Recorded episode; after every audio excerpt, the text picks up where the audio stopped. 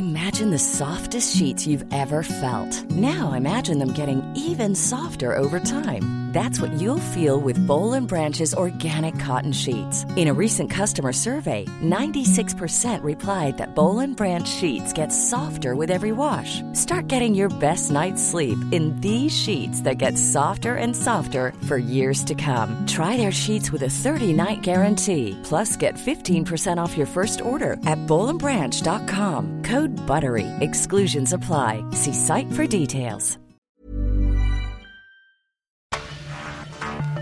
Cada noche, los expertos se reúnen para debatir los temas que hacen historia en una mesa de análisis distinta. Aquí las entrevistas con los personajes y líderes de opinión, junto al análisis profundo de los temas trascendentes. Alfredo Ceja conduce un programa de Frente en Jalisco por el 100.3 de FM. Iniciamos.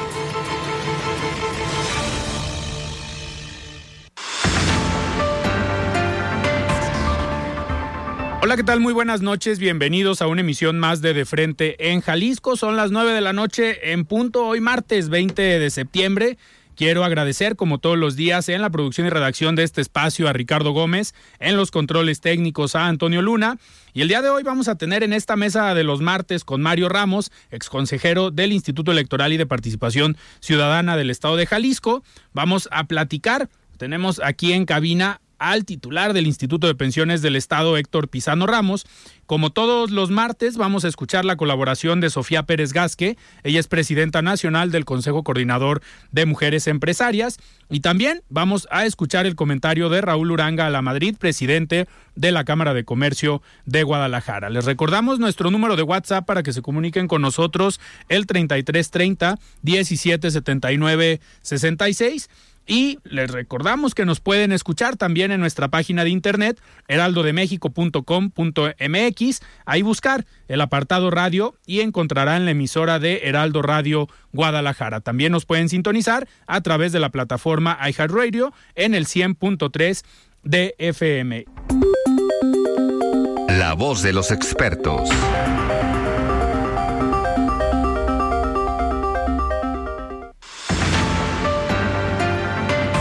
Muy bien, nueve de la noche con cinco minutos y vamos a escuchar el comentario de Sofía Pérez Gasque. Ella es presidenta nacional del Consejo Coordinador de Mujeres Empresarias. Estimada Sofía, ¿cómo estás? Buenas noches. Gracias nuevamente para este espacio del Consejo Coordinador de Mujeres Empresarias.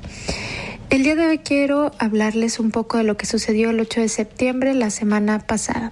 Se entregó por parte del Ejecutivo Federal, es decir, del presidente de la República, el presupuesto económico 2023. ¿Qué quiere decir esto? Este paquete económico 2023 contiene en lo el presupuesto de cómo va a gastar el dinero y dónde va a designar el dinero el gobierno federal. Es decir, la Cámara de Diputados, la Cámara de Senadores y por supuesto las Secretarías de Ejecución Federal. Esto nos impacta como empresarios y como empresarias debido a que ahí es donde estamos eh, observando cómo se va a erogar el dinero, es decir, en qué se va a gastar eh, y las situaciones que se van a mejorar o no que se van a mejorar en nuestro país. Por ejemplo, el Ejecutivo Federal o este, el presidente de la República comentan que el presupuesto designado para salud es importante. Y por supuesto eh, algunas de las cosas que nos benefician mucho y que es importante para la estabilidad y certidumbre que hemos platicado en este espacio es que comentan en este presupuesto que la ley de ingresos no va a contemplar nuevos impuestos ni incrementos en los actuales. Y pues creemos, por supuesto, que esto representa una buena señal para los inversionistas, empresarios, para la sociedad, ya que eh, mejores condiciones de inversión dentro de nuestro país aumentará eh, tanto la generación de empleos como el crecimiento del Producto Interno Bruto, que como sabemos y también hemos platicado, es cómo está cada una de las personas, el ingreso de cada una de las personas de nuestro país. Pero eh, también es importante que entendamos que en este paquete económico se dice que vamos a crecer, vamos a tener un crecimiento como país del 3%, que aunque no es un número ideal, es un número que el gobierno federal está dando. Sin embargo, tenemos que recordar, y como empresarios lo hemos vivido, pues ha habido un déficit económico de 1.2 billones de pesos. Es decir, que estamos en números rojos, por lo tanto, los números realistas de crecimiento del análisis empresarial es que creceremos entre el 1.4 y 1.5%. Y esto, bueno, aunque es un crecimiento, pues no es el crecimiento esperado para el país que tenemos. Esto es importante ya que eh, para todos nosotros nos afecta mucho en qué se gasta el dinero del gobierno. Por ejemplo, en el tema de infraestructura, sabemos que eh, no se han abierto nuevos proyectos. Esto es menos generación de empleo para todas las empresas constructoras de carreteras o infraestructura en nuestro país y solamente se ha centrado el presupuesto en dos proyectos eh, prioritarios, ¿no? Que son Dos Bocas, la refinería y el Tren Maya.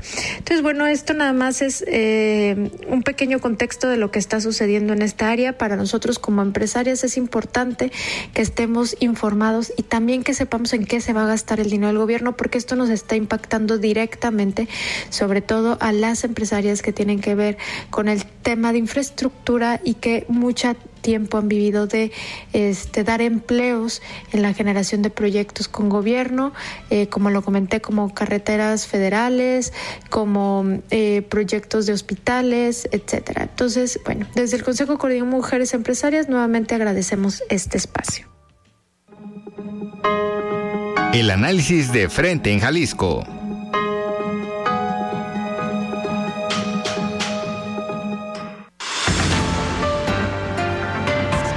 Bien, muchísimas gracias Sofía por este comentario y arrancamos. Estimado Mario, ¿cómo estás? Buenas noches. Hola, buenas noches Alfredo, un gusto estar aquí. Un saludo a todo el auditorio. Bienvenido un, martes más aquí en la mesa de análisis y me da muchísimo gusto recibir aquí en cabina a Héctor Pisano. Estimado Héctor, buenas noches, ¿cómo estás? Muy buenas noches, primero muy agradecido por el espacio y poder estar compartiendo micrófonos con ustedes y con todo este gran auditorio que tienes. Muchísimas gracias. Héctor, pues a ver, son varios temas los que eh, queremos platicar de entrada cómo va el Instituto de Pensiones del Estado después de ya el tiempo que llevas al frente de la institución. Yo sostengo que está mejor. Eh, y eso nos da un poco de tranquilidad que a partir del diagnóstico que teníamos cuando llegamos el 8 de marzo del año pasado, al día de hoy tenemos un panorama mejor.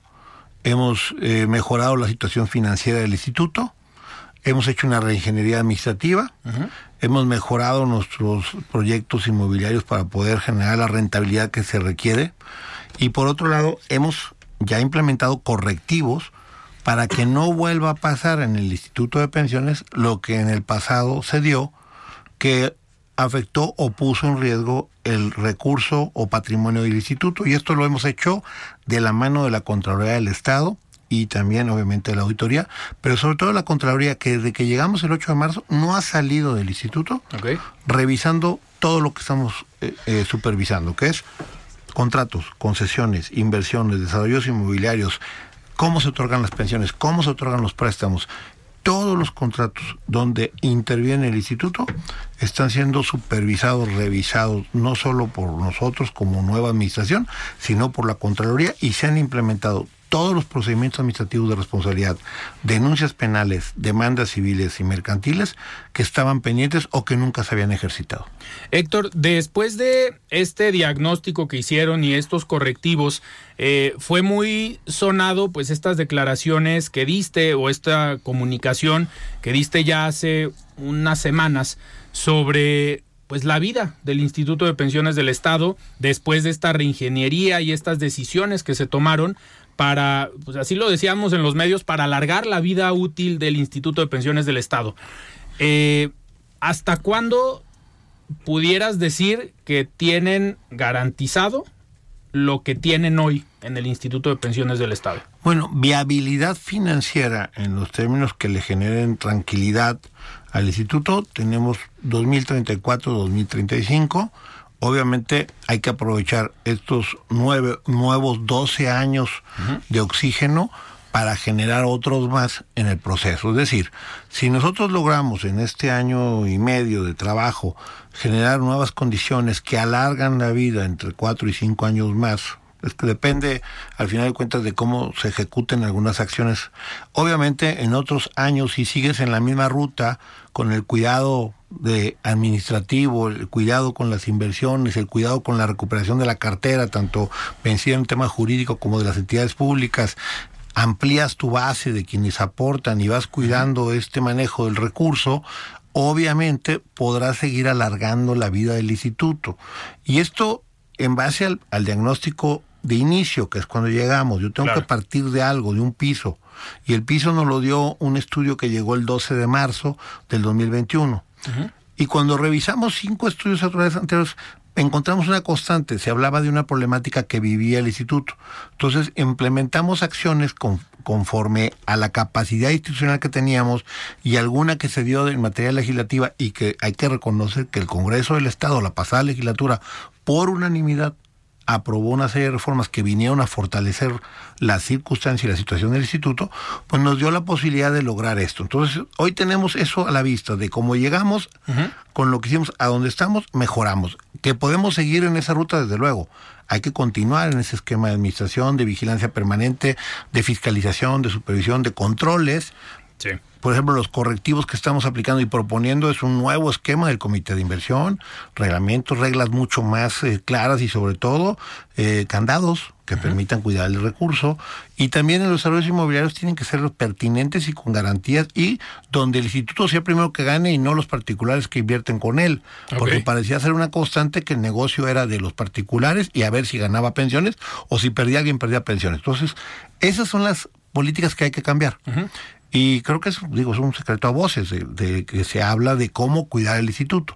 Ahora, lo que nosotros quisimos hacer desde el 2021 es, con responsabilidad, informar y socializar lo que teníamos a nuestro alcance, Sí. para que cada quien forme su opinión si el estudio actual que nosotros teníamos al alcance es pertinente, es, es veraz, tiene cuestionamientos, bueno, pero lo que no podíamos hacer es guardar en un cajón como se estuvo haciendo en los últimos años.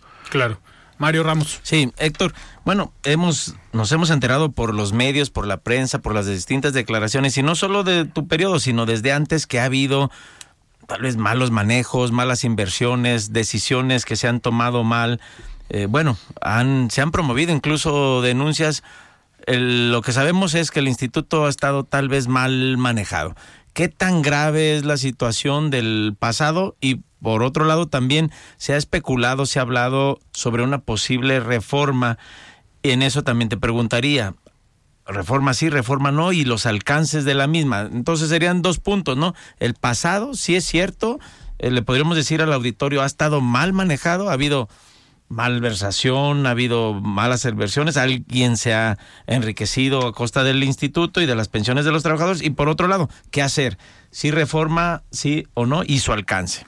Bueno, primero, de que definitivamente se han tomado malas decisiones en el instituto, desde luego. Por eso es que promovimos las denuncias, las demandas y procedimientos de responsabilidad, porque nosotros advertimos, primero, en temas que son de conocimiento público, dos inversiones particularmente, Abengoa y Transportes Marítimos Mexicanos. Nosotros sostenemos, y fue a partir de una denuncia que presentamos y un procedimiento que junto con la Contraloría y una auditoría que ya tenía hecha desde el 2017, sostenemos que se violentaron las políticas de inversión previamente publicadas y acordadas en el instituto para hacer estas inversiones que pusieron en riesgo, ojo, pusieron en riesgo, no se ha perdido el dinero, el dinero de pensiones. O sea, primero que nada, nosotros ya promovimos responsabilidad de quienes aprobaron en contra de las normas que existían vigentes en pensiones, una inversión que pone en riesgo dinero de pensiones. Esto es bien importante porque al advertir irregularidades en el proceso y que contravinieron estas normas que están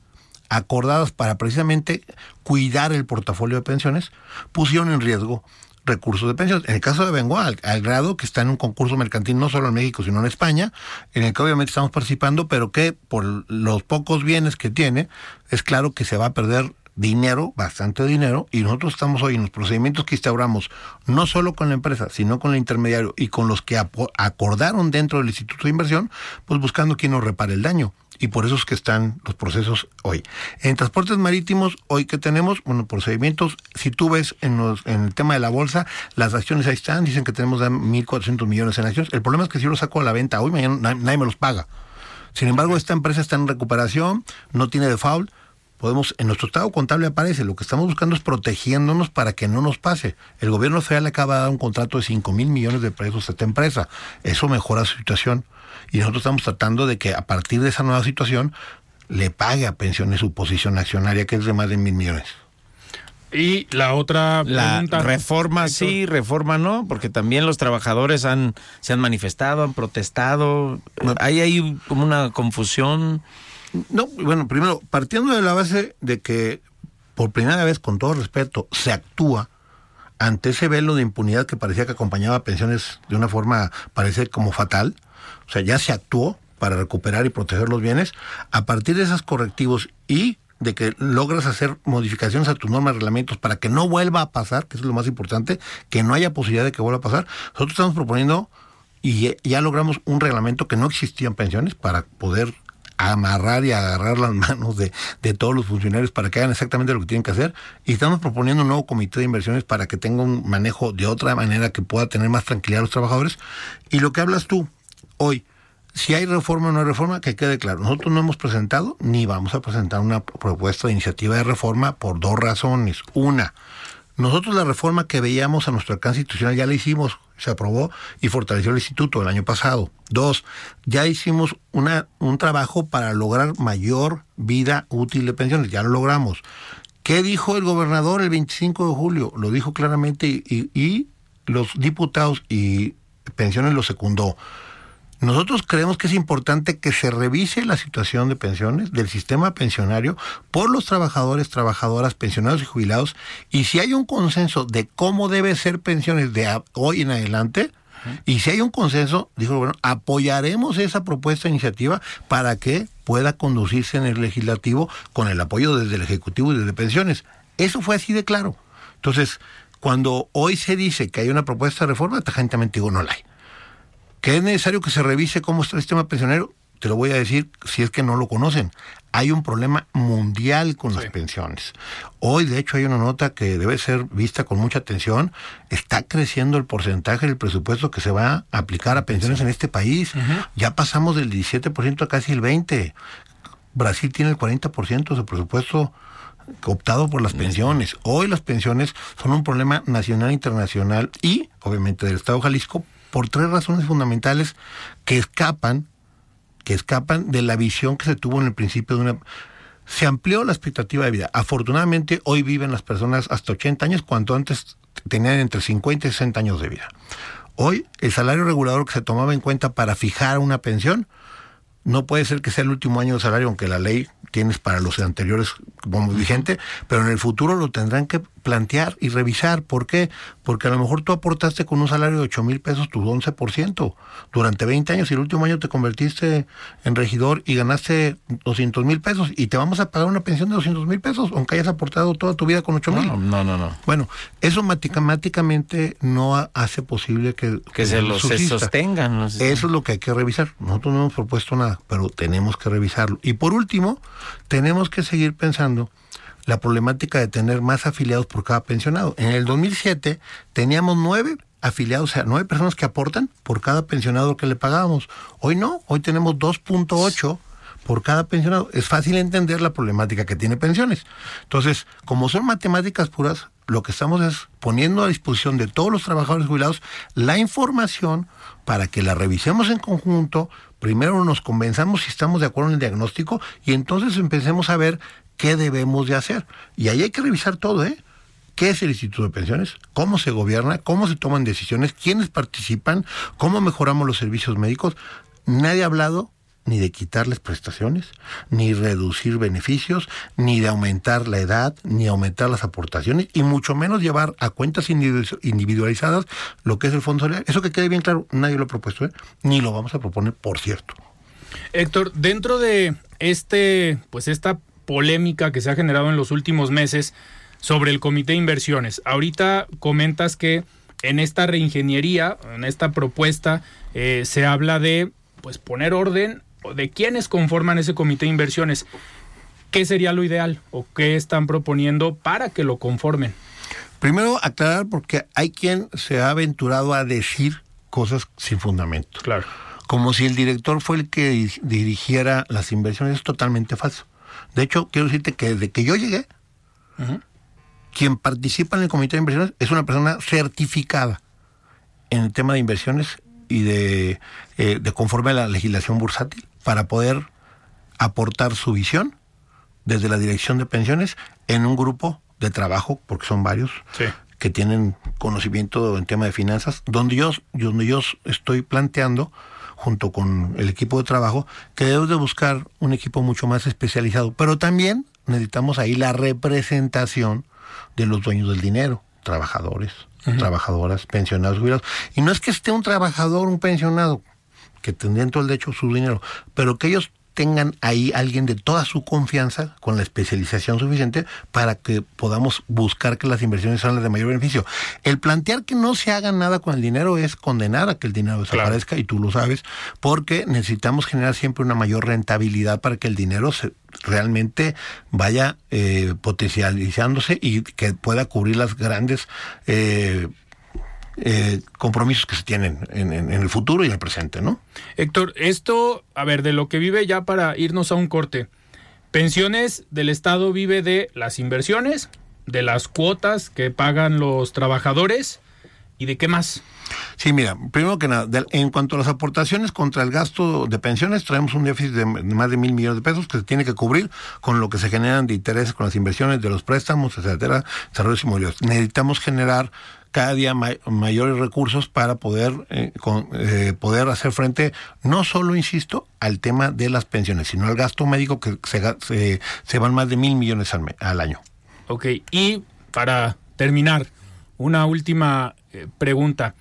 Este cierre de año o estos últimos meses, ¿qué viene para tu dirección o tu administración al interior de pensiones. Consolidar los cambios, estar al pendiente de que los municipios que se tienen que afiliar logren cumplir el objetivo para poder fortalecer la base, para poder darle seguridad social a más de 40 mil personas que no lo tenían y a trabajadores supernumerarios que durante años estuvieron excluidos expresamente por la ley que fue una de las preocupaciones que pudiéramos tener la seguridad social garantizada para todos los trabajadores del Estado, municipio y OPDs, primer objetivo. Dos, fortalecer el flujo para el tema de, de IPEJAL, poder sanear las finanzas, la recuperación y revaloración de los inmuebles y poder generar proyectos productivos que se puedan poner en la mesa con transparencia para que podamos garantizar que nuestras tasas internas de retorno suban por lo menos a un 18-20% cuando antes se aprobaban proyectos con un 8-9%, que es obvio que necesitamos potencializar los inmuebles. Un ejemplo de este tipo de proyectos es lo de ciudad laboral. Para nosotros ciudad laboral te, te genera dos cosas importantes. Una, inviertes en un terreno de tu propiedad, te quedas al final con la propiedad, con la construcción y con más de 600 millones de flujo de arrendamiento, más los incrementos que se den. Y plusvalizas más de 50 mil, no, 50 mil metros tuyos. Nada más construimos en 5 mil. Y por cierto, construimos al fondo del terreno para que el flujo de las 3 mil personas que van a ir diario a la ciudad laboral te genere un esquema comercial interesante o de vivienda que le beneficie a IPEJAL. Para empezar, ya tenemos un estacionamiento de 300 automóviles que será operado por IPEJAL. que es obviamente parte del proyecto que, económico que se tiene para la zona. Es inversión en tierra y no inversión en aire. Así es. Héctor, muchísimas gracias por estar aquí en De Frente Jalisco. Gracias, Héctor. Muy bien, platicamos con Héctor Pisano, titular del, Instituto, de Instituto de Pensiones del Estado de Jalisco. Vamos a un corte y regresamos. Siga con Alfredo Ceja y su análisis de frente en Jalisco por el Heraldo Radio 100.3.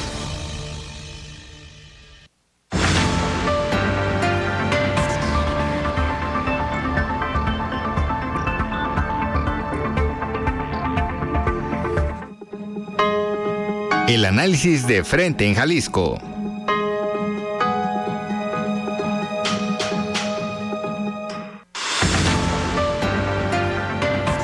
Muy bien, estamos de regreso aquí en De Frente en Jalisco, 9 de la noche con 29 minutos. Platicamos hace unos momentos aquí con Héctor Pisano, titular del Instituto de Pensiones del Estado, y me da muchísimo gusto tener en la línea al alcalde de Guadalajara, Pablo Lemus. Estimado Pablo, ¿cómo estás? Muy buenas noches. Hola Alfredo, ¿cómo te va? Muy buenas noches, mucho gusto en saludarte y como siempre a la orden. Muchísimas gracias Pablo, pues llevábamos ya algunos días eh, invitándote al programa para que nos platiques acerca de tu informe, de cómo te has sentido al frente de Guadalajara en este primer año de gobierno. La verdad es que muy contento Alfredo, con mucho trabajo, también con muchas diferencias de lo que veníamos celebrando en eh, Zapopan, porque aunque somos municipios vecinos, la lógica que tiene un municipio con el otro son completamente distintas. Un ejemplo muy sencillo es que Zapopan, pues eh, hay Millions of people have lost weight with personalized plans from Noom, like Evan, who can't stand salads and still lost 50 pounds. Salads, generally, for most people, are the easy button, right? For me, that wasn't an option. I never really was a salad guy. That's just not who I am. But Noom worked for me. Get your personalized plan today at Noom.com. Real Noom user compensated to provide their story. In four weeks, the typical Noom user can expect to lose one to two pounds per week. Individual results may vary. Hey, it's Ryan Reynolds, and I'm here with Keith, co star of my upcoming film, If, only in theaters, May 17th. Do you want to tell people the big news? All right, I'll do it. Sign up now and you'll get unlimited for $15 a month in six months of Paramount Plus Essential Plan on us. Mintmobile.com slash switch. Upfront payment of $45 equivalent to $15 per month. Unlimited over 40 gigabytes per month. Face lower speeds. Videos at 480p. Active Mint customers by 531.24 get six months of Paramount Plus Essential Plan. Auto renews after six months. Offer ends May 31st, 2024. Separate Paramount Plus registration required. Terms and conditions apply if rated PG. Tiene muchas colonias que no tienen infraestructura básica. Lo podemos eh, ejemplificar en la zona de las mesas. Eh, sin embargo, eh, en Guadalajara es una ciudad que está completamente urbanizada, pero que su infraestructura muchas veces está muy antigua e incluso obsoleta. Es decir, tenemos un enorme reto para recuperar esa infraestructura con el plan de gobierno que tenemos. Acabamos de presentar, entre otras cosas, el proyecto de las colmenas, que hicimos en Zapopan, que son lugares donde damos talleres contra adicciones, contra violencia hacia las mujeres, talleres de oficios para reintegrar a la vida productiva a las personas, eh, talleres de baile, de dibujo para niños y niñas. Y bueno, pues en Zapopan las construimos desde cero. Lo que estamos haciendo en Guadalajara es aprovechar la infraestructura que estaba subutilizada para crear esta red de colmenas. Lo mismo estamos haciendo con el proyecto de unidades deportivas. Allá construíamos unidades deportivas nuevas. Aquí tomamos las ya existentes y hacemos unas intervenciones a fondo.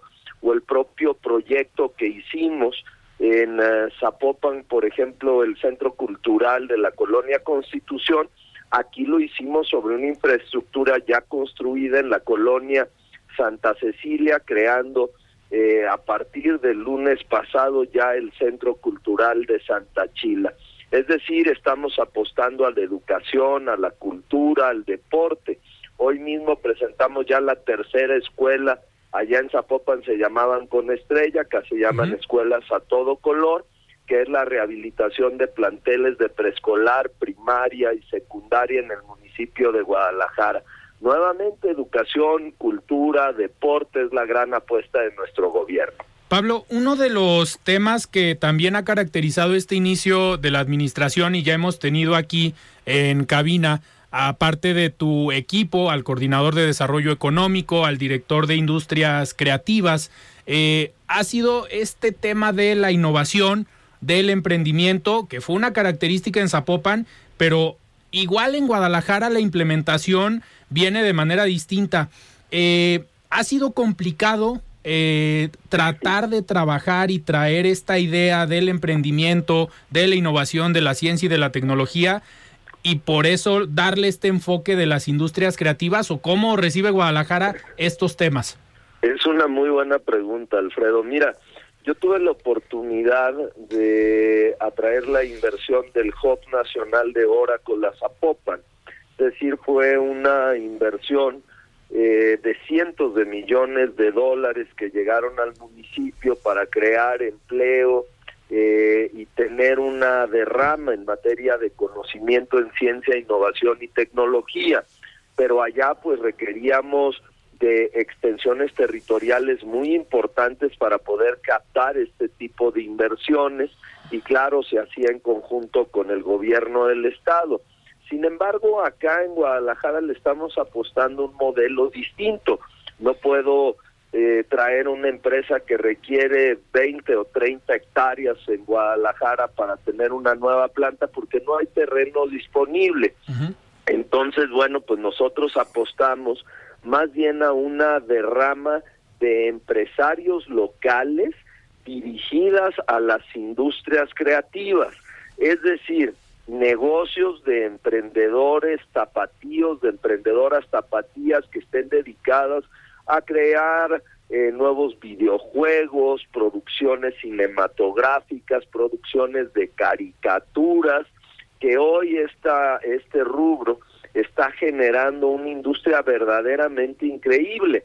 Hoy las oficinas de Ciudad Creativa Digital ya están ocupadas pues al 97%. Hay empresas locales que están generando unos contenidos que se sorprenderían, comerciales que vemos no solamente en las cadenas de televisión eh, en nuestro país, sino también en cadenas internacionales, están siendo ya producidos aquí en Guadalajara o por ejemplo empresas que iniciaron como pequeños negocios creando videojuegos, hoy están haciendo eh, los mismos para grandes empresas como Nintendo o como Sony. Es decir, le estamos apostando a la creatividad local para que sean empresas que puedan eh, producir a nivel global, desde lo local hasta lo global, Alfredo. Claro. Pablo, y en otros, en otros temas que sin duda, pues me atrevo a decir que es el contacto directo o el sentir de la ciudadanía hacia un municipio o hacia un gobierno municipal, son los servicios públicos. Eh, en Zapopan, como bien comentas, pues hay zonas donde era difícil el acceso, donde a lo mejor había algunos servicios públicos que no era tan sencillo llevarlos pero contemplando que Guadalajara pues, está prácticamente todo urbanizado, eh, ¿cómo ha funcionado la coordinación de servicios públicos? Dejando de lado ahorita el tema de la basura o la recolección de basura, pero en todos los demás servicios públicos, ¿cómo van en Guadalajara?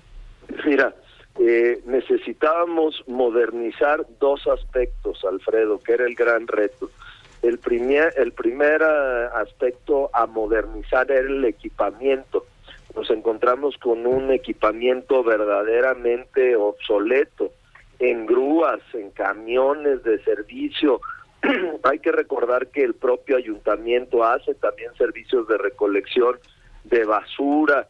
Eh, en parques y jardines, pues no había pelícanos, y esto fue un gran reto, y no me lo vas a creer, pero el segundo gran reto fue la modernización del factor humano. Nos encontramos también muchos trabajadores ya en etapa de jubilación que por sus condiciones de edad y sus condiciones físicas pues ya no podían atender la gran cantidad de servicios que demanda Guadalajara. Después de un año te puedo decir que afortunadamente ya logramos la modernización de los dos factores y se empieza a notar también una mejora importante de los servicios públicos municipales, principalmente en parques, jardines. Mira, eh, una cosa interesante, Alfredo, eh, cuando nosotros llegamos, este es un aspecto que vale la pena que todo tu amplio auditorio lo pueda apreciar. Casi todas las fuentes de nuestra ciudad de Guadalajara estaban apagadas porque les faltaba mantenimiento, porque se habían robado los motores, porque eh, no tenían luminarias, porque el piso estaba eh, de las fuentes fracturado, etcétera. Hoy ustedes pueden hacer un recorrido por Avenida Chapultepec, por el centro histórico, eh, por la calzada Independencia y verán que prácticamente todas las fuentes están funcionando en nuestra ciudad. Y estos son también servicios públicos municipales. Otra cosa, mira, cosas, eh, cuestiones a destacar. Eh, nuestra ciudad es conocida como la ciudad de las rosas y pues ya no veamos rosas en ningún lado. Yo les animo a que se den una vueltita por la Plaza de la Liberación, en los alrededores del Teatro de Gollado, de la Plaza de Armas, de la Rotonda de las y los Jaliscienses Ilustres, y van a ver repleto de rosas. Es decir, estos pequeños detalles que hacen la diferencia en las ciudades se empiezan a notar en Guadalajara. Claro, Pablo, está aquí con nosotros Mario Ramos, que participa aquí en la mesa de los martes. La otra vez que estuviste con nosotros también coincidió que fue martes. Eh, entonces le paso el micrófono a Mario Ramos. Pablo. Mario, buenas noches. Buenas noches. Saludarte. Pablo, un gusto también saludarte. Pues bueno, ya sabes que luego Alfredo ahí se encarga de elaborar algunas preguntas interesantes, por supuesto, del gobierno, de la administración pública, de los servicios públicos. Interesante sin duda el trabajo, el desempeño de un alcalde. Sin embargo, pues luego yo ya sabes cómo soy de inquieto y meto las otras preguntas, Pablo. El día de hoy, fíjate que dimos a conocer por ahí una encuesta que hicimos eh, en el ámbito estatal, ¿no? Ya adelantándonos mucho a los tiempos, al 2024. Eh, sé que hay muchas responsabilidades en ahorita en la administración, en el gobierno, sin embargo, bueno, pues ya parece que muchos han adelantado este la carrera por el 24, ¿no? Empezando por el presidente de la, el presidente de la República que destapa sus corcholatas.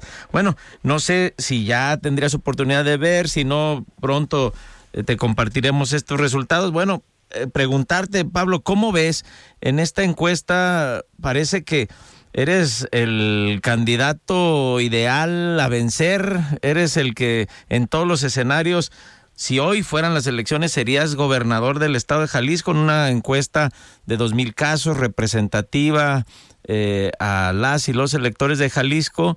Y te repito, en todos los escenarios podrías tú ser el candidato por Movimiento Ciudadano. ¿Qué te refleja eso? Digo, no es la única encuesta a lo mejor que ha marcado esto, pero me gustaría conocer tu opinión de esta situación. Lo que, me refleja, mi querido Mario, es que por tu culpa mañana voy a recibir más empujones en la parte política. Perdón. Este, todavía peor de como estaba hasta ahorita, eh, de todos los actores políticos de dentro y de fuera. Eh, tuve la oportunidad de revisarla por ahí de las seis de la tarde, aunque no de meterme a fondo porque estábamos eh, en distintas reuniones de trajo pero sí le di una revisadita, Mario, y tiene cuestiones muy interesantes. Eh, lo primero de ellos, y yo creo que el analista más bien eres tú, pero creo que se distingue que pesan más las personas que los partidos, la intención de voto, cuando se menciona a un partido político se modifica radicalmente cuando se le pone rostro, es decir, claro, claro. se le pone nombre. Aquí hay un cambio radical. Y bueno, pues esto identifica que las personas, hoy los ciudadanos, los electores, siguen más a los personajes que a los propios partidos políticos. Y si me permites profundizar aún más en el análisis, pues la realidad es que la preferencia de voto de Morena está reflejada en el presidente López Obrador.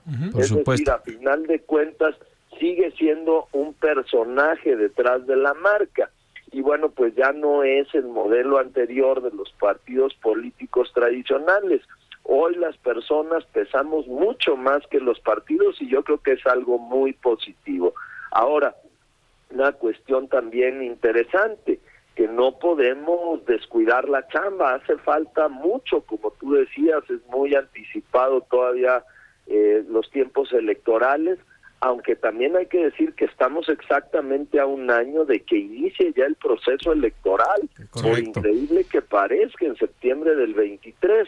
Entonces yo por mi parte, pues claro que nunca he ocultado que tengo toda la intención de seguir trabajando para ser el próximo gobernador de Jalisco, pero no puedo distraerme de mi función como alcalde de Guadalajara porque mi carta de presentación en el 2024 serán los resultados en la capital de Jalisco. Pues tengo que estar concentradito en la chamba, pero pues gracias Mario porque ya me abriste como 10 frentes. no, bueno, pues lo que dice la opinión pública son los resultados. Y también, eh, Pablo, otro dato que me refleja ahí esta encuesta es que todavía hay una tercera parte, incluso poquito más, de electores indecisos, ¿no? Y como bien señalas, eh, por partido, por marca, ¿no? Hoy por hoy, si fueran las elecciones, Morena ganaría la elección de la gubernatura por partido, ¿no? Y ligeramente abajito la marca de Movimiento Ciudadano, ya cuando le ponemos rostro, el personaje eh, crece, ¿no? Y te los llevas de calle. Pero, ¿qué te dice también esa tercera parte, un treinta y tantos por ciento de ciudadanas, ciudadanos que aún no definen eh, su voto, su preferencia, ya sea por partido o incluso por, por algún posible candidato? Pues tenemos que demostrarles en base a nuestro trabajo a esos indecisos que somos la mejor opción en su momento para el gobierno de Jalisco, pero repito, esto tendrá que ser en base a los resultados generados en Guadalajara y por eso tengo que estar bien concentradito acá en mi chamba, Mario. Pero yo distinguiría una cosa adicional, si me lo permites. Yo creo que no podemos dar por sentado tampoco los personajes con los colores.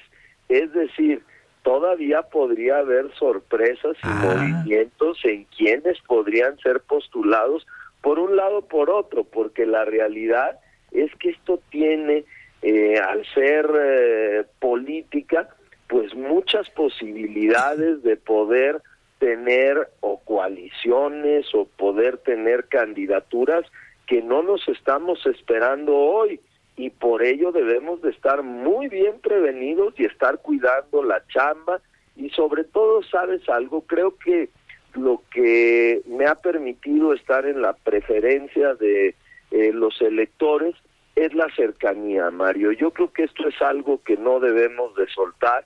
La gente aprecia que vayas a sus colonias, que los atiendas, que los escuches, que las camines con ellos, que cuando hay una, uh, una problemática en la ciudad, se hace una persona cercana, si se incendió el mercado de San Juan de Dios, pues sí, esto es una tragedia, pero hay que estar ahí cercanos, o cuando fue eh, las explosiones en San Andrés, o los terremotos hoy ahí, pues pegados y corriendo igual que todos para este bajar de la presidencia municipal eh, en el desalojo que se dio. Y yo creo que esta política de acercamiento, eh, pues también te lo tengo que decir de humildad y de sencillez con la gente se aprecia y yo voy a seguir por el mismo camino, Mario. Muy bien. A ver, esto que comentas es muy cierto. De hecho, en la encuesta ahí nos aventamos nosotros un escenario hipotético. Digo, no somos la única empresa que ha puesto escenario en el que el rector de la Universidad de Guadalajara, Ricardo Villanueva, podría ir por una posible alianza morena, PT Verde, hagamos. Pero en este sentido, Pablo, podría ser posible porque sabemos que al final el partido es el que postula a los candidatos, ¿no? A lo mejor tú puedes tener toda la intención, todo el interés, la gente aprobar tu candidatura y quererte como gobernador, pero si tu partido de, este momento, Movimiento Ciudadano, decidiera no postularte, postularte a alguien más, ¿tú verías viable, posible ir por otra coalición, por otro partido, por una candidatura independiente? Honestamente no lo estoy viendo, Mario.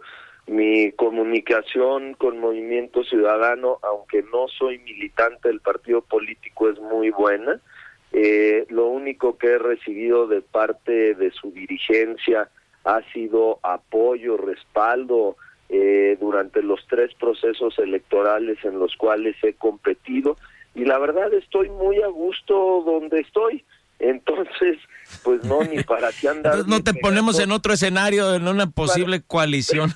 bueno, ya, ya me han puesto en otros que con la coalición, pero mira, si estoy tan a gusto aquí como para qué andar pegando de maromas, ¿no? Yo estaré donde la gente decida, yo estoy seguro que Movimiento Ciudadano se va a inclinar por la opción que es ganadora, porque además, según pones tú en tu encuesta o según salió el resultado de tu encuesta, pues cualquier otro personaje en movimiento ciudadano perdería la elección y yo creo que eso también es un factor decisivo para eh, el perfil que se requiere en la candidatura. Así es. Claro, Pablo, una, una pregunta. A nivel nacional, ahorita hay una polémica muy fuerte por la Alianza Va por México, que en teoría venía construyéndose rumbo al 2024 para implementarse también aquí en Jalisco. Y a algunos de los que les gusta hacer escenarios, como a Mario Ramos aquí presente, eh, ya empezaron a plantear también, o a generar el rumor, que Movimiento Ciudadano se había negado a una alianza con el PRI. Pero en este escenario, en caso de que la alianza va por México no se concrete aquí en Jalisco, ¿ves tú la posibilidad de que tú, proviniendo del sector empresarial, que en su momento como presidente de Coparmex tuviste una muy buena relación con el Partido Acción Nacional y con los gobernantes en turno, eh, se diera una posible alianza Partido Acción Nacional MC y que tú encabeces y seas este factor también en el que el Acción Nacional diga, nos sumamos por ser Pablo el candidato? Mira, Alfredo, eh, algunos amigos me preguntaban que por qué nosotros no habíamos entrado en este muégano electoral de la alianza PAN, PRI, PRD. Y lo que yo les mencionaba era que no había seriedad, sobre todo en las dirigencias. Eh, y quiero referirme muy en lo particular en la dirigencia del PRI. Tengo muchos amigos en el PRI que son gente seria, pero la realidad es que la actual dirigencia no lo es. Eh, ustedes pudieron apreciar cómo dio un bandazo, ¿no? De un día eh, estar en contra de Morena hasta convertirse, eh, pues, en su aliado, ¿no? Esta eh, este alianza entre el PRI y Morena que estamos viendo tanto en la Cámara de Diputados como en el Senado. Y ahora, aquellos que me preguntaban que por qué no le entramos, les dije, ven, imagínense estar ahorita del lado de Alito, ¿no? Con todos estos bandazos y estas incongruencias ideológicas y políticas que ha dado con esta dirigencia del PRI, pero ni a la esquina. Pero bueno, pues yo tampoco no descartaría la posibilidad de que pudiera haber una alianza con Acción Nacional. No, no la, no la, eh, no la descartaría. Pero, pero les voy a decir una cosa, a ver, como veo yo las cosas. Eh, con todo respeto y con toda humildad, en Jalisco la verdad es que no se necesitaría. En Jalisco Movimiento Ciudadano puede solo, sin duda, pero Movimiento Ciudadano también entendemos que no podemos fijarlos eh, o fijarnos solamente en lo que nos conviene localmente, porque hay un bien mayor y el bien mayor es nuestro país. Entonces ya cuando hablamos de una situación a nivel nacional, las cosas cambian. Y bueno, pues si a mí me pedirían, oye, ¿podrías competir en una alianza local eh, con el PAN porque es lo que nos conviene a nivel nacional? Pues órale, con mucho gusto le entramos. Pero la neta, con el eh, primor, este, pues no, muchas gracias. Perfecto. Pablo, una última pregunta y también se la hice la semana pasada que estuvo Juan José Frangé con nosotros. Si tuvieras que describir a Guadalajara en una sola palabra, ¿cómo la describes hoy? Cercanía. Perfecto. Pablo, muchísimas gracias por estar aquí en De Frente en Jalisco. Gracias, Pablo. Saludos. Alfredo Mario, les mando un abrazo. Buenas noches, que descansen. Muchísimas gracias. Muy buenas noches. Platicamos con Pablo Lemus, presidente municipal de Guadalajara, sobre pues su primer año al frente del municipio y sobre esta encuesta lo que, viene al 2024 rumbo al 2024. Mario, antes de despedirnos, vamos a escuchar el comentario de Raúl Uranga La Madrid, presidente de la Cámara de Comercio de Guadalajara. Estimado Raúl, ¿cómo estás? Buenas noches. Muy buenas noches para ti, Alfredo, y para tu apreciada audiencia que sigue a De Frente en Jalisco, un programa del Heraldo Radio. Después de dos años complicados en los cuales las restricciones sanitarias provocadas por la aparición del COVID-19 impidieron la realización de eventos y festividades masivas, en la Cámara de Comercio de Guadalajara nos congratula que los festejos tradicionales para celebrar la independencia de nuestro país volvieran a la normalidad el pasado 15 de septiembre. Consideramos que esta celebración y las actividades turísticas relacionadas reactivaron positivamente la dinámica económica en nuestro centro histórico de Guadalajara. Estimamos que la asistencia de personas a las festividades públicas oficiales y el puente de este fin de semana dejaron una derrama económica de alrededor de 50 millones de pesos, gracias al consumo en alimentos y bebidas, transporte, amenidades y hospedaje celebramos la decisión de las autoridades municipales de extender los horarios de los establecimientos comerciales, así como del transporte público, para que las personas pudieran acudir de manera segura a este evento familiar.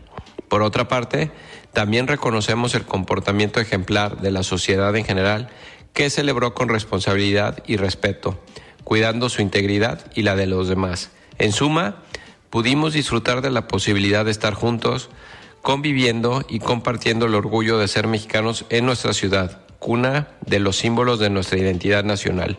Hasta aquí mi comentario, Alfredo. Que tengan una excelente semana, todas y todos. Nos escuchamos el próximo martes. Muchísimas gracias, Raúl, por este comentario. Mario, nos despedimos. Gracias, Alfredo. Un saludo al auditorio. Nos vemos, nos escuchamos. Nos escuchamos el siguiente martes. Así es, buen programa, buenas entrevistas el día de hoy. Yo soy Alfredo Ceja, muy buenas noches.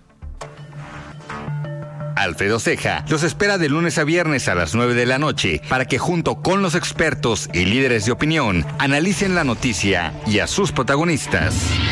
Esto fue De Frente en Jalisco, otra exclusiva de El Heraldo Radio.